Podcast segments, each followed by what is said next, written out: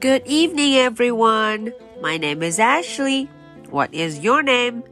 Today is Monday, February the 24th. Are you ready for tonight's story? Let's do it. Fly high, fly guy. 小朋友们晚上好。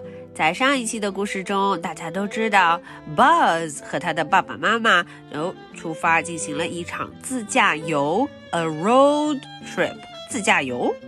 他们啊不想带上 Fly Guy，结果 Fly Guy 自己跟着钻进了他们的后备箱，the trunk，钻进了后备箱就跟着来了。我们今天看看这一章 Chapter Two 又会发生什么有意思的事情呢？Chapter Two。They drove to the beach. 呜，瞧瞧，这一家人啊，开着车到了海滩旁边，beach，海滩，beach。哇哦，大家玩得很高兴哦，有游泳，有冲浪，还在沙滩上躺着看书。Then it was time to go. 到了要回家的时间，要走了。It was time to go. Mom and Dad said. Is Fly Guy lost? Uh oh，爸爸妈妈说了，哎，Fly Guy 走丢了吗？Is Fly Guy lost? No, said Buzz. Here he is. 哦，Buzz 说了，他才没有走丢呢，他在这儿呢。Here he is. Buzz Buzz. 原来呀，他藏在了海螺里面。Hello, Fly Guy. They drove to the art museum. 嗯，他们呢开车去了美术馆 Art Museum.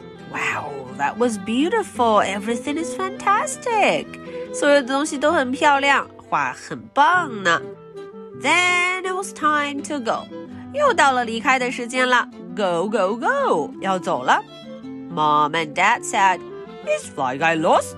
呃哦，爸爸妈妈又问了，Fly Guy 走丢了吗？Is Fly Guy lost?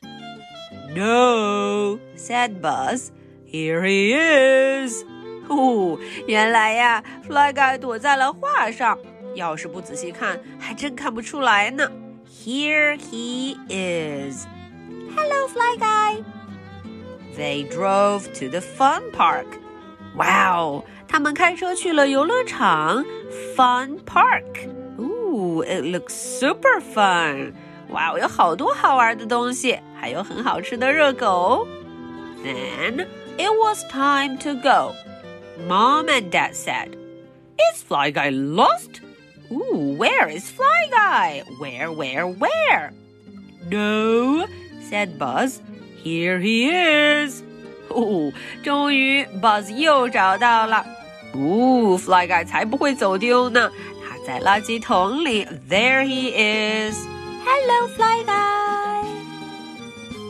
Okay, so that is the end of tonight's story. Now, are you ready for my two questions? Question number one Where did they go? 哎，这个问题问的是啊，他们去了什么地方呢？Where, where, where? Question number two Is Fly Guy lost? OK，到底 Fly Guy 有没有走丢呢？Is Fly Guy lost? Okay, so this is the story for Monday, February the 24th. My name is Ashley. What is your name? So much for tonight. Good night. Bye.